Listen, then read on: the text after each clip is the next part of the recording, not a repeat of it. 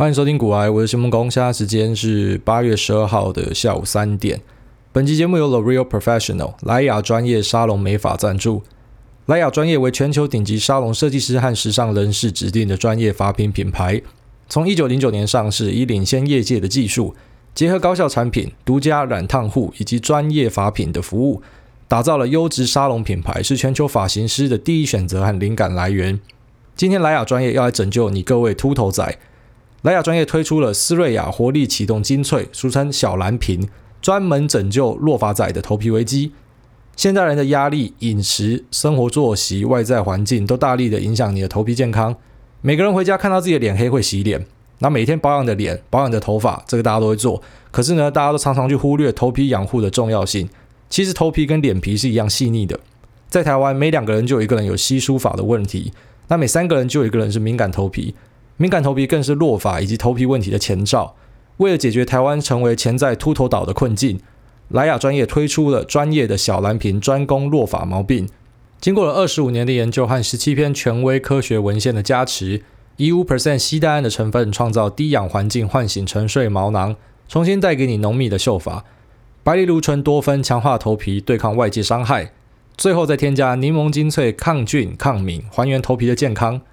不管你是头发稀疏、产后落发、圆形秃、大量落发、头气味明显，还是说头皮干燥缺水，你都可以使用这一罐。八月十二号到十五号，主委限定的思瑞雅活力启动精粹买一送一，限时优惠。三六折啊，非常便宜的折扣。那你只有在我们连接栏的连接可以找到这样便宜的折扣。虽然我自己本身没有落发的问题啊，但是呢，收到这个产品之后，我马上就在我自己的群组问说有没有落发仔啊需要这个产品的。那刚好就有一位朋友啊，他本身有一点落发问题啦，所以就把它拿去用了啊。那他是说效果还不错，因为他其实一直以来都有用这一罐产品。那现在这个折扣也真的便宜啦，所以如果有需要的朋友呢，你们就可以参考看看哦。如果你有需要的话。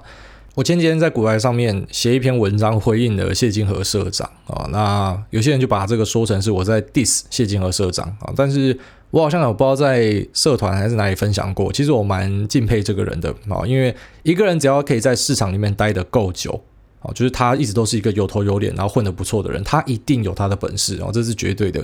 那再来就是因为我最早在写古癌的时候，那时候大概只有五百到一千个赞左右哦。那我就有私讯谢金和社长，就说可不可以去找他请益啊？那他马上就答应了，所以这个我很敬佩他啊。就说啊、他会愿意让一个默默无闻的人，然后来从他身上呢问一些东西，我觉得这是蛮特别的。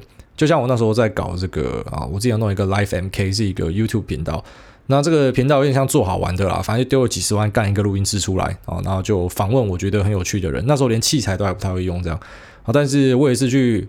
写邀请函给我觉得好玩的人啊，包含说妈妈嘴的吕炳宏，因为那时候大家也说是杀人魔，杀人魔嘛，就最后面发现是我们公民集体失智啊，未审先判，那他是怎么样承受这样的压力，我就觉得很好奇嘛。那还有一位就是 Mula M 观点的 Mula，因为那时候台湾。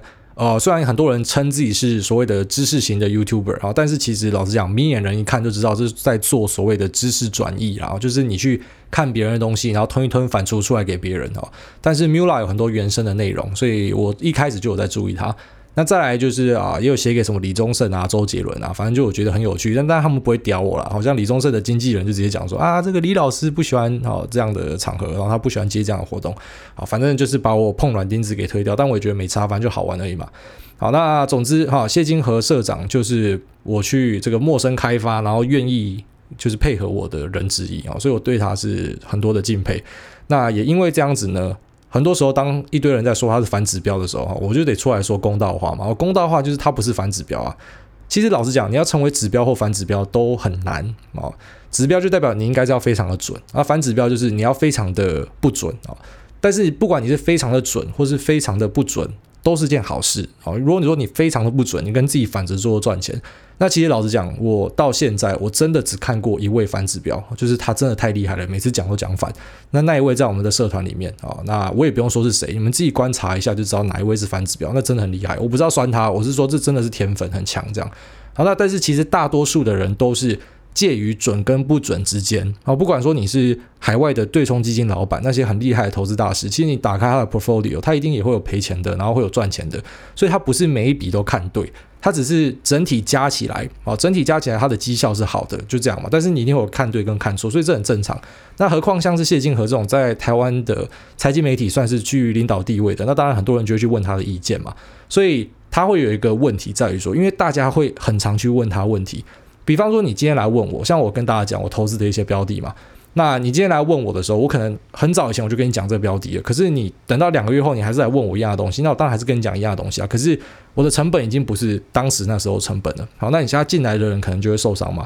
那但是我也不会讲那么多，因为他问我说啊，你看好什么东西啊？我真的有买这个，我就讲这个这样。所以其实我我有时候觉得他不是刻意要害大家，他可能就只是讲他观察到的现象啊。那因为你每天都要问他，所以他每天讲。那讲到后来，当然，因为你讲的东西多了，言多必失嘛，那你一定就有东西被拿出来检验，所以我觉得啊，这是很正常的啦。那只是近年来，我发现谢金河哦，这几个月特别明显，他的发文很明显就是一直在做各式各样的护航。那这样的东西我就比较看不下去哦，因为我就我就已经，其实我现在已经不追他的粉专了。之前虽然还是会看一下他对于很多东西的看法，那他最厉害一点就是他可以把很多数字都背出来，然后他很会背数字这样。那可是现在我发现他他的文章他写的东西很多就是在无脑护航而已啊。那我要看这种爱国的东西，我我还需要看吗？我到处看都有车衣粉砖那些没有没有露名字、没有露脸的，就整天都是在护航的。那我看那个不就一样的东西吗？所以呃，我就没有再看他了。那只是他最近 po 的这篇文，我就必须要出来讲，因为他很明显在在乱说，很明显在乱说。那从一开始讲到，就说呃，华航的第二季肯定赔的比第一季还要大这一件事情，然后这就是有一点争议了。因为首先，当疫情发生的时候，最早的时候啊，那时候的航空公司其实很多是他们还在飞哦，就是明明疫情已经出来了嘛，可是不得不飞。包含欧盟那时候我们有分享过，像是汉莎航空就有在抱怨啊，为了要保留它的机位，就它的停机位啦，所以它的飞机必须要在天上持续的飞，好，就是要飞到那边落地，那不然它的停机位会被取消掉。所以因为这样子就造成了很多额外的成本，因为飞机上是没有人的，可是你还是得飞。那在台湾的航空那时候也是很多飞日本根本就是空班啊，可是它就必须要飞嘛。那当然你这样飞成本就高，就会赔钱。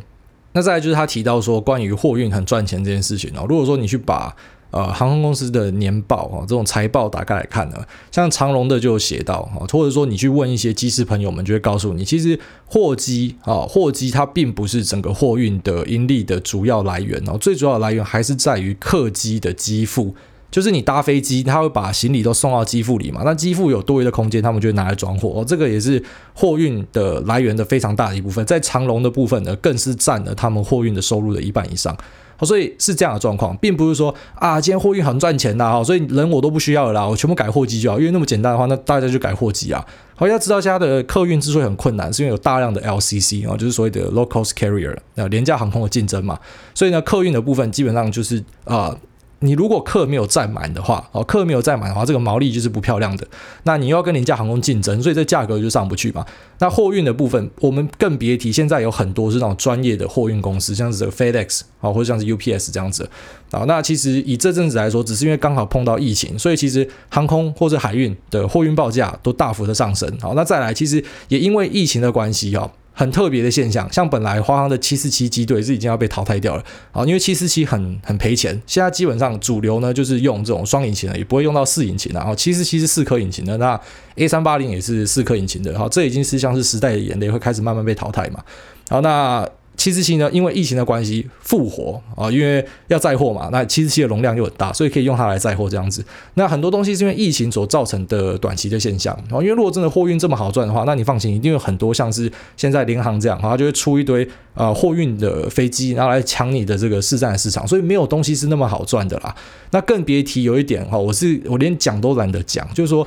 原油的价格大跌，我、哦、拜托有眼睛的人都知道，原油价格跌成这样子，干那航空公司当然赚钱，因为他们成本最大中三成四成就是在油价这边，除非他今天避险，然后有做反边，但是其实，诶，遇到遇到疫情，谁会避险去做多啊？然后基本上你做多的避险部位一定会降到很低很低这样，所以对于航空公司来讲，因为你的啊这个油价降低了啊，航空用油你虽然你也可以大概看 WTI 的走势啊，但最主要它有一个这个 Jet Fuel 的报价，我就专门属于航空用油的报价，你去看。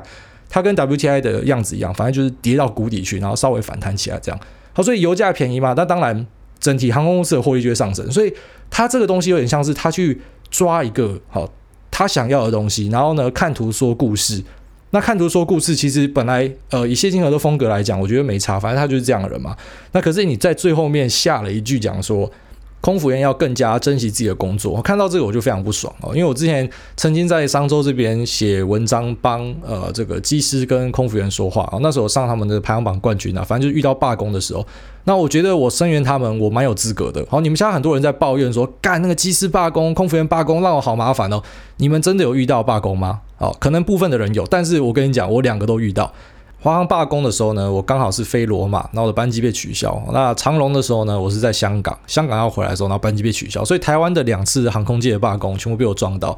啊，那为什么我还是支持这样的事情？因为其实大家知道我的背景啊，就是我本来是威航的机师嘛。那那时候他要把我们赶走的时候，就讲说你不爽去公司告了，或杀小的哈。那遇到这样的悲剧，那当然我们期待说，可能我们的劳工的权利什么会再上升哈。未来呢，可能这样的事情就不会再发生了。结果你看到远东航空现在在做一样的事情，你会发现其实我们的劳权是没有进步的。那有些人这时候又会来质问我了，说啊，你不是很右派的人嘛？有些人会这样讲我嘛？因为在市场的议题上面，我很常讲说政府不应该介入啊，政府就是维持一个小政府，他不应该干预市场什么的。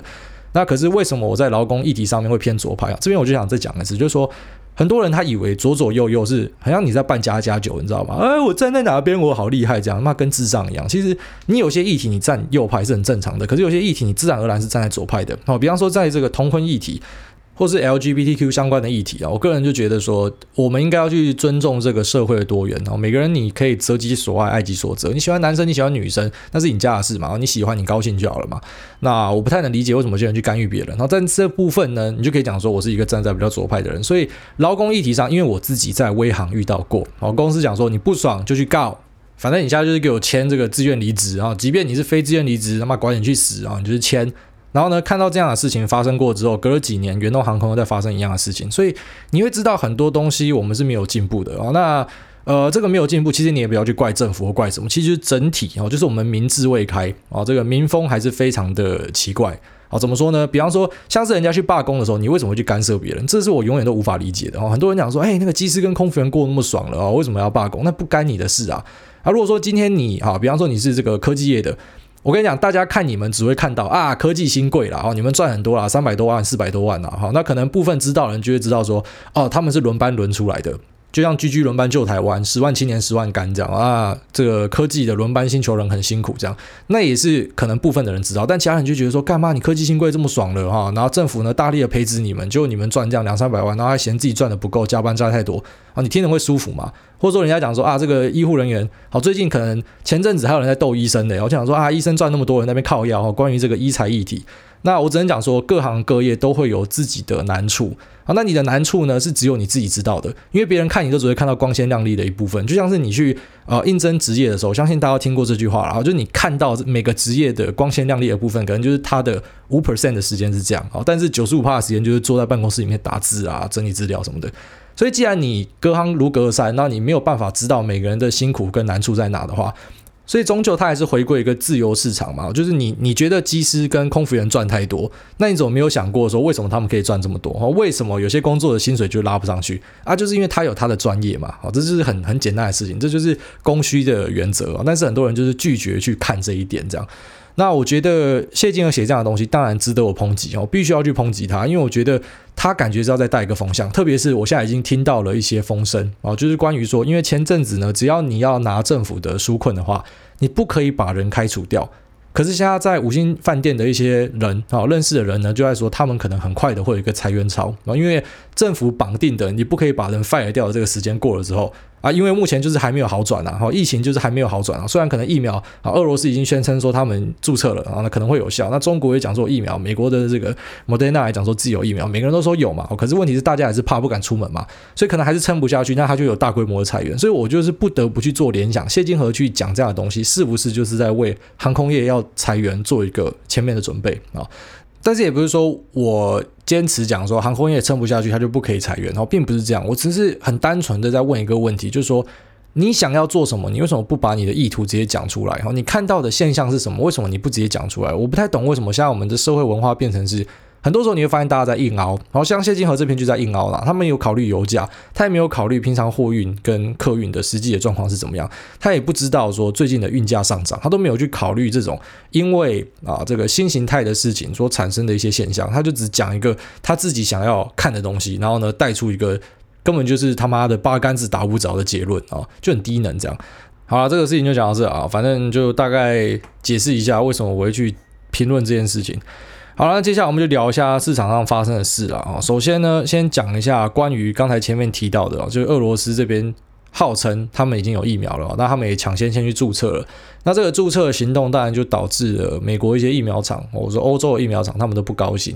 因为简单来讲，正确流程应该是等到你的一二三期过，然后呢你解盲之后确定没有问题之后，你才去注册啦。那俄罗斯有点像是抢先注册啊。那抢先注册的话呢，它可能就会产生一些问题。但是普丁又讲说，他让他自己的。女儿哈，自己的女儿都已经施打了，虽然到底有没有打我们不知道啊。不过俄罗斯这边是预计到十月的时候，他们的呃这个所有的人民就会普遍接种完毕，那所有的费用呢是由政府支出这样。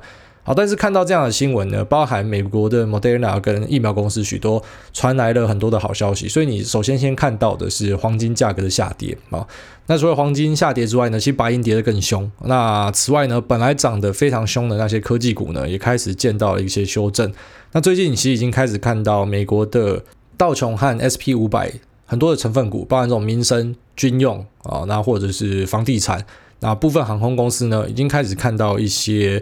转为强势的迹象啊，那科技股下去，那传统的产业上来，它呈现了一个交叉啊，不是说科技股就就此完蛋了，只是说科技股因为前阵子真的是涨得比较凶，很多的 PE 值都来到一个新高，好，那或者是那些还没有实际赚钱的公司呢，它的 PS 也来到一个新高，比方说这个 SaaS 啊，这个 Software as a Service 相关的类股呢，许多的 PS 值已经涨到超过十以上了啊，本来它可能只有落在三到五之间。那很多涨到十到十五这样，所以它的估值都是普遍偏高。好，所以在这样的状况之下呢，你目前看到的现象是科技股这边有点被杀鸡取卵的感觉啊。那在民生相关的类股，很多表现得很不错啊，包含是军用的，包含这种民生消费品的。那或许呢，我觉得在疫苗开始已经看到一个先兆啊，大家很常讲说。疫苗出来可能就是行情结束，我觉得也不要那么武断了，因为你不知道到底行情什么时候会结束，因为行情不是你决定的，行情是市场决定的。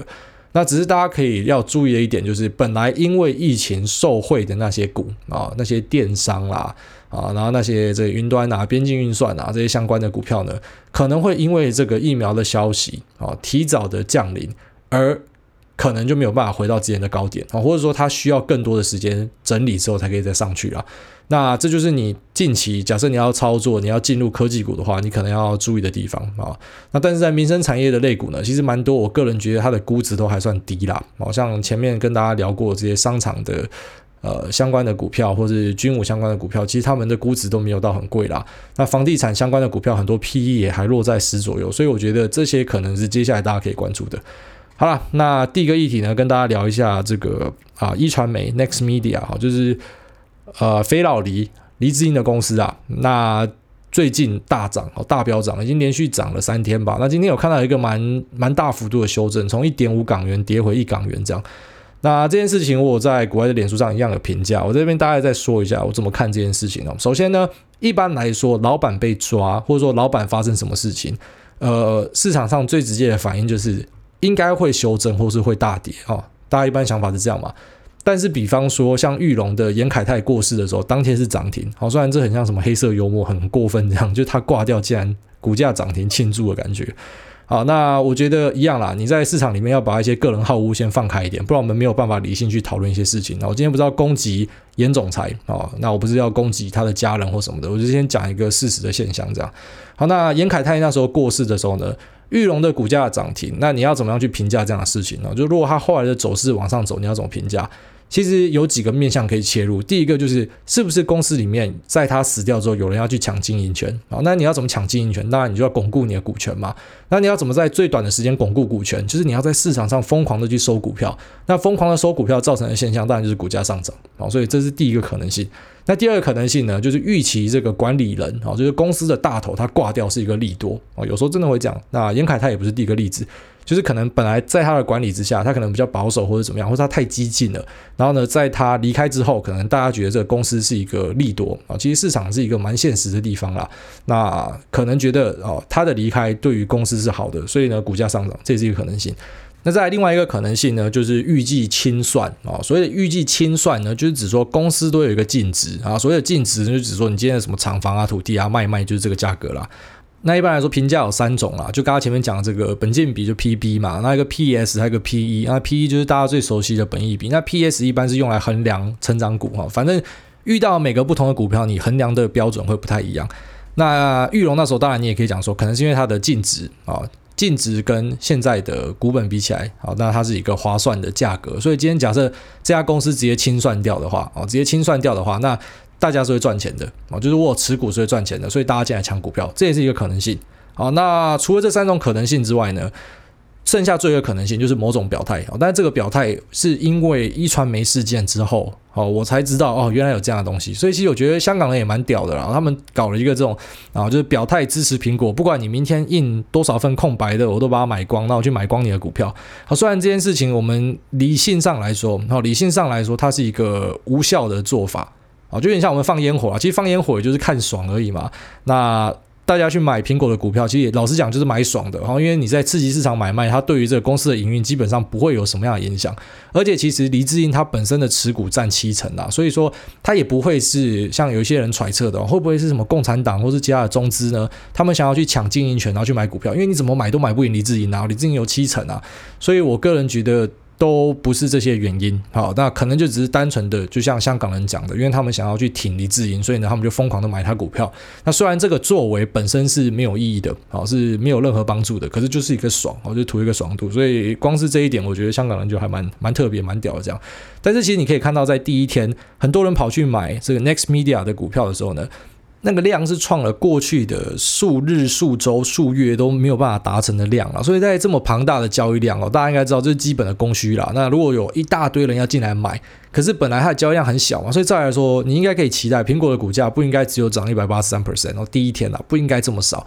那只是就代表说，很多可能在套牢的股东，然后他们很高兴啊，就是这些香港人他们要进来撑黎智英啊，但是那些套牢的就趁机跑了，因为他可能本来套在里面，你也知道这个苹果的股价的表现其实不是很好，所以呢他就趁机跑掉了。那不过第二天、第三天都还有持续的推升啊，那我还是得。就是理性上跟大家讲，哦这个是一个比较没有意义的做法。那大家要量力而为哦。就是说，如果你真的是支持黎智英，然后你们觉得这个表态觉得非常帅的话，其实我自己也觉得蛮帅的啊。那你就去买一点支持他，但你千万不要重压啊，因为像苹果现在修正从一点五跌到一，哎，那就直接跌掉超多钱的哦。所以有时候还是这样啦。香港的朋友，我觉得你们现在应该是要尽可能的维持安全跟平安。好，反正先保住自己的一条命。那。虽然讲这个很沉重哦，但是保住自己的一条命呢，我们才有更多后续的事情可以做啊。那有需要什么样的帮忙呢？才可以去。结合海内外的力量继续做下去了哈。那有时候的意气之争，像比方说这个买苹果，因为我直接坦白说，这个是一个没有意义的动作。但是如果说大家觉得爽，好，那没关系，爽哦。可是你不要晕船晕到别人可能拿他的这个五趴的资金去意思意思买一下，然后你 all in 这样哦。那你 all in 的话，你还是要注意到说你钱没有了，那你之后怎么继续抗争？好，这个是大家要比较注意的一点。好了，那就香港人加油了哦！你要知道，外面还是有很多人在挺你们的哦。那有需要怎么样的发声呢？香港的朋友也可以留言哦。但是我后来发现一件事情，因为你们海外留言的，他是在另外一个海外区，要我平常不会去看呐，所以你可以呃到脸书上私讯我啊，香港发生什么大事啊，需要我跟大家讲一下的，然后都欢迎来这样。好，那就拉回台湾哦，聊一档这个街友股票啊，本来叫康友，只是家你买康友的全部已经变街友了啊，那是很很悲剧、很悲情啊。那个自救会应该很快要组起来了啊。那先大概介绍一下这个康友这家公司在干嘛？它其实主要是在做这个大容量注射液啊，然后大部分的事业是在中国啦。好，那这家呃康友呢后面有挂一个 KY，好，那 KY 是什么意思？KY 就是英属开曼群岛的英文简称啊。那你看到台湾就有很多这种开曼群岛的公司哦，那为什么要去开曼注册？因为那边是避税天堂哦，大家知道。不过现在最近开始抓了，啊，所以已经没有像以前这么爽了。那其实这种很多 KY 股，大家都说不要碰，很危险哦。那我个人觉得你不可能不碰到，因为 KY 股占啊，这个总市值在台股里面差不多有到五 percent 哦，蛮多是 KY 股的。那有一些甚至是超级强的 KY 股啊，所以很多人说 KY 不要碰，KY 是烂货，我觉得那都太武断了啊，太武断了。比方说西利 KY 啊，普瑞 KY、亚德克 KY，这全部都超干猛的啊。那还有什么美食 KY，现在就有点下去了啊。然后中租 KY、TPK KY、茂联 KY，然后随便人家脑袋一转就一大堆 KY 出来啊。那这些 KY 呢？当然，有些是很好的股票，有些是没那么好的。那有些人讲说，因为这些在海外注册，它的账务没有那么明显，所以它会有问题啊。这可能是你考量的一个点，但是我也得提醒你哦，有些在国内的啊，在国内注册的公司，它也可以做假账啦。那只是。呃，这就是要考量到一家公司它到底有没有正派经营啊。其实你不管是在开曼或者说在台湾注册公司哦，你要恶搞，你要乱搞都可以。那但是有些人他其实还蛮喜欢买 KY 股的哦，因为 KY 它其实算是境外公司，所以它配出来的股利就算是境外所得。好，那你的境外所得呢？只要没有达到一定的标准的话，那它就不会记录基本的所得额这样子。好，那如果说呃海外所得未满六百七十万的免课税门槛的话呢，那这个投资 KY 股的人又可以去省下一些支出。所以简单来讲，就是呃 KY 股有一些好处，好，它可以节税。他不用被课二代健保，然后呢，他也可以不记录基本所得额，好，然后配发股利呢又可以省钱哦，所以各种好处让有些人他会专门去挑 KY 来买，但是他没有绝对的好跟坏哦。这边一开始先花点时间说明这件事。那康友这家公司，其实老实讲，如果你在二零一八年有进市场的人，你一定知道这一档哦。如果你不知道，代表你没有用心啊，因为那时候打贸易战的时候，哦，真的印象很深刻。整个股市都在暴跌，每一档都在暴跌，然后就有一档叫做康友的，干，整天在往上涨，而且它涨的那个样子哦，大家可以去把这图找出来。好，有人说我这个股癌是鬼故事频道嘛，这康友刚好就上我的鬼故事频道至少三次这样。那我就有贴过它的线图啊，这线图你也可以直接到这个各个 App 里面都看得到。它在二零一八年那时候涨势真的是史上看过最不自然的。然后一般股市你你看它的一般的涨势是涨这样，波波相连到天边这样，有上有下这样。然后康有没有？它就是一路往上在走的啊。那这个走势看起来非常的怪异，非常的特别。所以那时候在台股它算是一个超级奇才，大家都觉得说，干到一张股票什么妈也太神了吧？那翻开它过往的资料，哇不得了哈，过往的五年每股盈余都超。过了十二块，超级会赚钱，然后还可以发出将近十块钱的股利，他觉得干这家公司真的太屌了。所以那时候就很多人看到它暴涨的时候，知道说生技元年啊，哎，台股大跌嘛，啊，贸易战大跌嘛，可是生技股不受影响哦，冲，所以就很多人跑进去买。那其实我在写这篇文章的时候，也有看到有人写说，哦，那时候我听到喊什么目标价七百块，哦，干还好没进去，不然我现在变街友了。哦，确实，因为那时候这个消息非常多了啊。如果你有认识一些。在这个业界的朋友、投信啊，在银行的朋友，应该很多都有听过这样的风声。反正他就是买买买，然后买到一个点之后，突然就崩跌。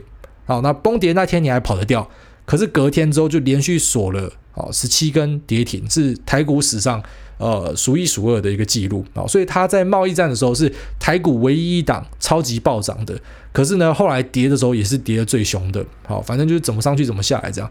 那那时候为什么会跌呢？其实。呃，那理由我觉得听起来超低能的哦。当下我是不太相信啊。其实我是觉得这是炒股，然后炒完之后收割，然后随便找一个理由。好，那这个理由呢，就讲说是因为这个康友的老板哦，那这位老板叫什么名字？叫黄文烈哦。那黄文烈呢，他在高点出脱持股被抓到哦。怎么样叫被抓到？因为他其实他一直以来就在偷卖股票哦，超过九个月的时间。然后呢，他每天都在卖。可是他很聪明哦，因为你只要是公司的高管，你卖超过十张的话，你要申报哦。他就每天卖九张，反正就压在十张以内，然后就连续慢慢慢慢，卖了五六百张。然后他旗下的投资公司呢，也跟着一起卖，这样。所以他在这段时间，哦，就当然在公司里面就套出了很多的钱。那消息传出来之后呢，公司就开始暴跌。然后那暴跌之后，他就马上出来挨，他出来讲一句说：“哦，早知道这样，打死都不会干。”然后就听起来哦，干好冤枉，好可怜这样子。那现在最新康友发生的事情呢，就是老板跑路了啊，所以你发现他根本就不是被冤枉的啊，就是他那时候就是在在装可怜啊，讲白一点是这样。那康友这家公司现在最最靠背的一点是这样啊，就是不是只有老板跑掉，其实本来早在哦，早在七月二十九号的时候啊，黄文烈他去当一些中国那边的公司的借款保证人，涉及诉讼的时候，新闻就已经先爆出来了。然后说这个老板呢，他把子公司的啊，就是他一家子公司叫做六安华源制药啊，那他把所有的机器、生产产品呢都抵押给银行去了啊。那发言人跟公司马上要出来否认这件事情啊，说没有这样的事情。等我们等到八月十号的时候，我们会帮大家来厘清事实啊。然后八月十号的时候，发言人就辞职了。看，我就觉得超屌的，发言人跑掉啊，总经理跑掉，董事跑掉，财务长跑掉，稽核主管全部人都跑掉。然后发言人说八月十号给交代嘛，八月十号证交所直接因为。他们没有办法把这个设备抵押的事情交代清楚，所以打成全额交割股，然后发言人辞职，然后全部人跑光光。所以这家公司我觉得会成为台股的一个真的是非常非常猛的一个记录啊！到底会再锁几根，没有人知道啦。哦。那呃。节哀顺变呐，哦，真的只能讲节哀顺变。那其实也印证了我们 Podcast 之前跟大家聊到，就是说持续下跌的公司不一定是坏公司啊。比方说这个 Intel 持续下跌，不一定它坏嘛，就是它出了一点状况了。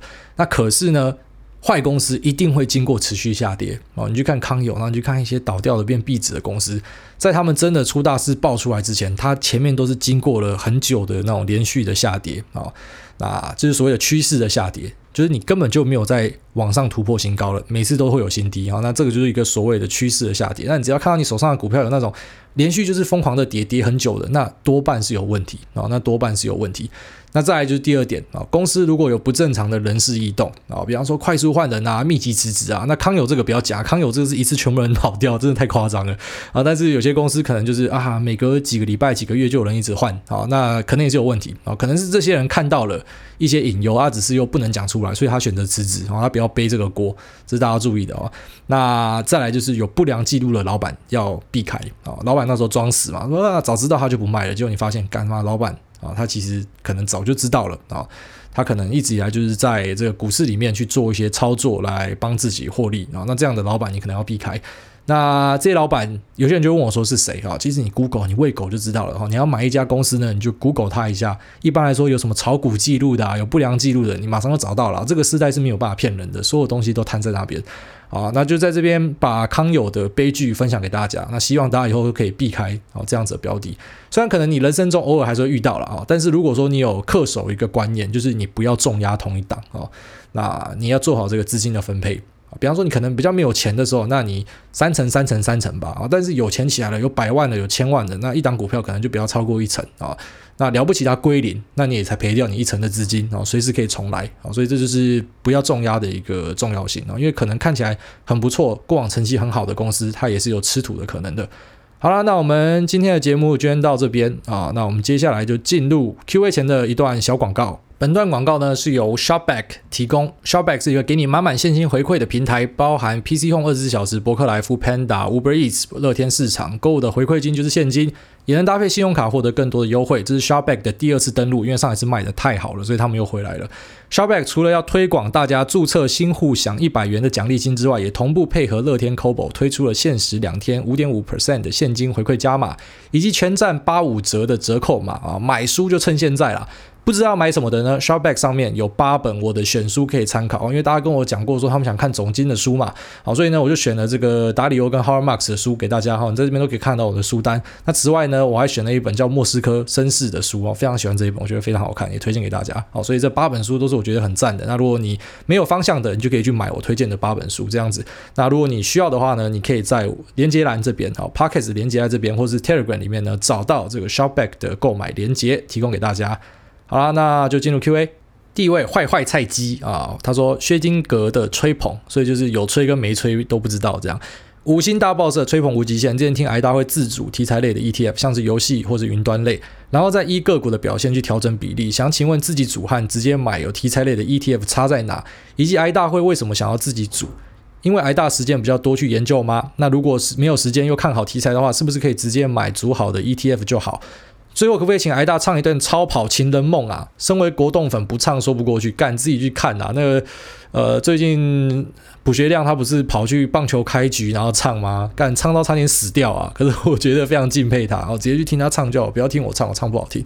好，那我回答你的问题啊。首先，为什么会自己组 ETF？因为呢，我有时候觉得别人配的菜不好啊。ETF 你就把它想成一个便当，他帮你夹菜，那他帮你夹菜，你喜欢你就买他夹的嘛啊。那你买他的便当，他就会跟你收一个管理费用嘛。好，那如果说你不喜欢他夹的菜，你就可以自己夹。那为什么像我，比方说国安的，我也自己组一个 ETF 啊，因为我比较不喜欢波音这家公司啊，所以呢，我就自己拉了这个啊洛克希德马丁 Mercury，然后呢，呃 NOC RTX 啊等等的，我就自己去选我要的。那云端类呢，SAS 这么多嘛啊，那我自己挑我喜欢的啊，所以这个都是看个人的。那如果说你要让人家帮你挑，当然没有问题啊，只是别人帮你挑的呢，那他就会跟你收这个管理的费用啊。那管理的费用你大概去抓，反正只要落在零点五趴每年哈，我都觉得还可以，就不会特别的贵。好，那有些主动型的 ETF，比方说之前跟大家介绍过，小聊啦，哈，没有认真聊过，未来有一天来认真聊一下这一家叫做 ARK 的公司，哈。那 Catherine Wood 这家公司我觉得很特别，他选的题材，他选的类股其实都非常赞哦。其实有时候你可以去 Open Book，你自己没有办法挑到很屌的股票，你去抄他的啊。他的 ARK 里面推的股票，我真的觉得都很特别。这样，那你当然也可以直接省时间去买像 ARK 这种啊，它是一个类似主动基金的。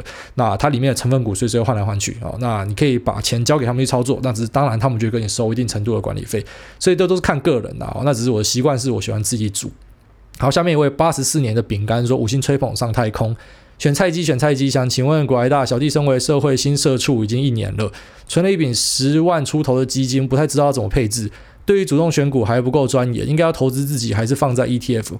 听到你说腾讯，在想是不是要再等一下？”感谢股癌，希望被选到。只有十万的话，就我觉得啦，你要么就选择去开那种定期定额啊，定期定额它很多手续费跟你收超低的，像有些跟你收什么两万块手续费一块而已，那超便宜的。那你这是一个做法，然后那另外一个做法就是，你就回归投资本质，很常跟大家讲的哈，因为现在大家很多在追求一个稳赢的啦，哦，比方说资产配置，其实某种程度来说就是要追求一个稳赢的啦，跟着市场一起成长，虽然赚不多，但是是稳的。啊，那我觉得钱少的时候呢，你当然可以。要么就你想的投资自己哦，买书看，然后去学一些课程，那或者是就回归投资本质，然后挑一档。可是你十万块你也买不起什么样的股票啦。哦。但是比方说你只有一百万以内，那你可能就可以挑一个，像我们群组里面有人聊到嘛，这个啊、爸爸很常在逛宝雅，然后就买宝雅，就你看来大获全胜啊，他宝雅可能跑得比整个指数还要好好很多哈，涨了好几倍这样子。那这也是回归投资本质啊，所以还是看个人啦。那以我来。说呢，哈，我觉得推荐给一般人最好的方式还是去买指数型 ETF，哦，那真的是最适合一般人的方式，就好好的去学海狮会大大，好不好？呃海狮会威利安，然后他有到我们这边留言哦，那我觉得威利安的投资方式就非常适合大家哦，就是非常适合那种你没有很多的时间，那你也不是那种好高骛远的人，啊，你又有稳定的收入呢，那你用他的方法，我觉得是很不错的。下面一位这个菲菲哦，癌大恕我懒觉，跪求选我。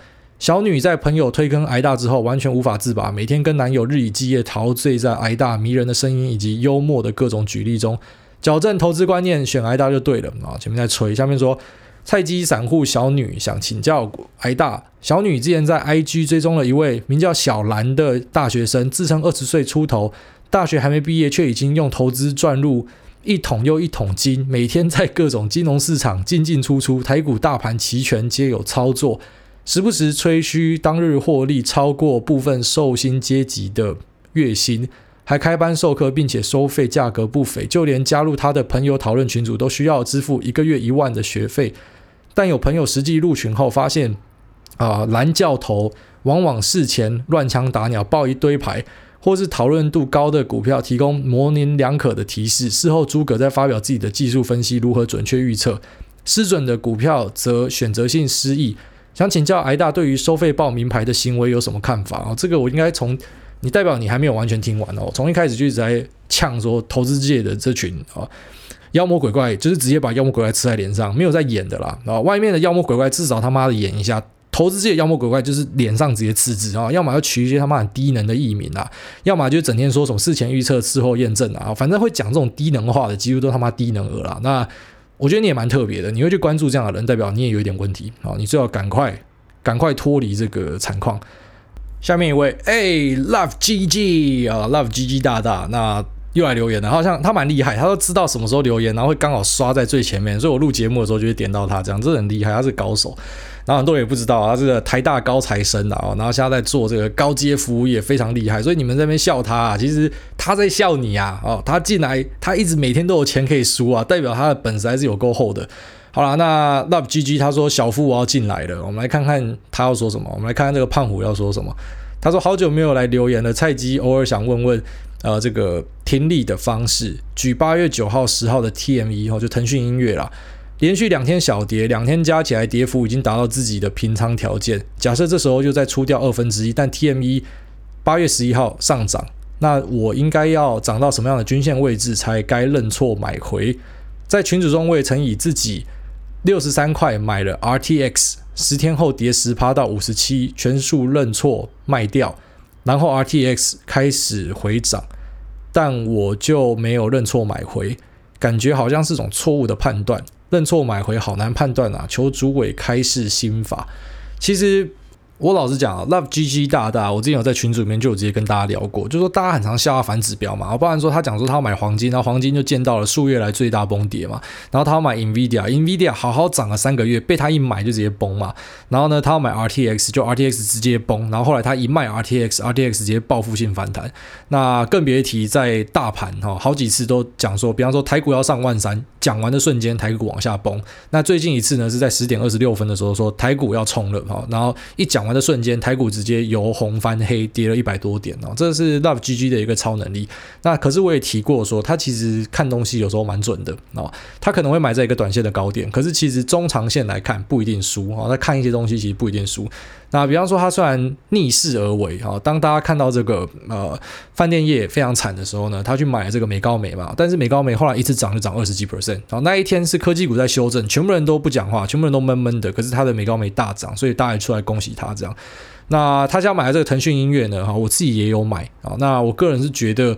没有什么太大的问题啊，它只是遇到修正了，因为腾讯音乐它又不是说像其他的，你知道科技股有些是已经涨了四五年，看起来好高好可怕这样。那腾讯音乐基本上我觉得它也没有涨到多少，它就躺在地上啊。那它只是呃从本来可能呃我记得我账上获利好像最高到三四十趴，然后现在变十几趴二十趴这样，就是摔回来嘛。那也没有什么太大的问题啦。那你说什么时候要认错追回什么？我有时候在想说，你不一定要认错追回啊，其实你。承认自己看错卖掉之后，那你就当成是卖掉了吧，啊，你就去挑下一档吧。下面有这么多股票可以选，那看错是很常见的。好，拿我自己的经验来举例呢。之前 Q&A 的时候，不是就有人问我什么脚踏车概念股，然后我在那边酸脚踏车概念股，我觉得干这根本就是笑话什么的啊，就是炒作而已啦，哪有那么什么的？就后来脚踏车概念股嘛，surprise motherfucker 喷爆哦，国外报复性踩脚踏车，可以出门之后爆踩嘛，脚踏车买爆骑爆这样，好，大众运输没有办法搭，全部骑脚踏车。啊，可是看错又怎么样啊、哦？你想说看错啊？你看你又没有赚到脚踏车这个啊啊！同时我是去买 IC 载板跟散热，然后赚的比脚踏车还多啊、哦！所以你不是说你一定你知道，你市场上不是只有一枝花。你今天什么 RDX 看错，然后你、啊、这个 Cloudflare 你追高看错哈、啊，没关系嘛，那你就跳过嘛。你不一定每个东西都要想要追回啊。那好，这是一个做法。那另外一个做法就是，假设你会想要追回的话，它只建立在一个先决条件，就是说。你过往是很常看对的，只是你短线上很常把自己吓跑。好，那你可以考虑追回这个策略。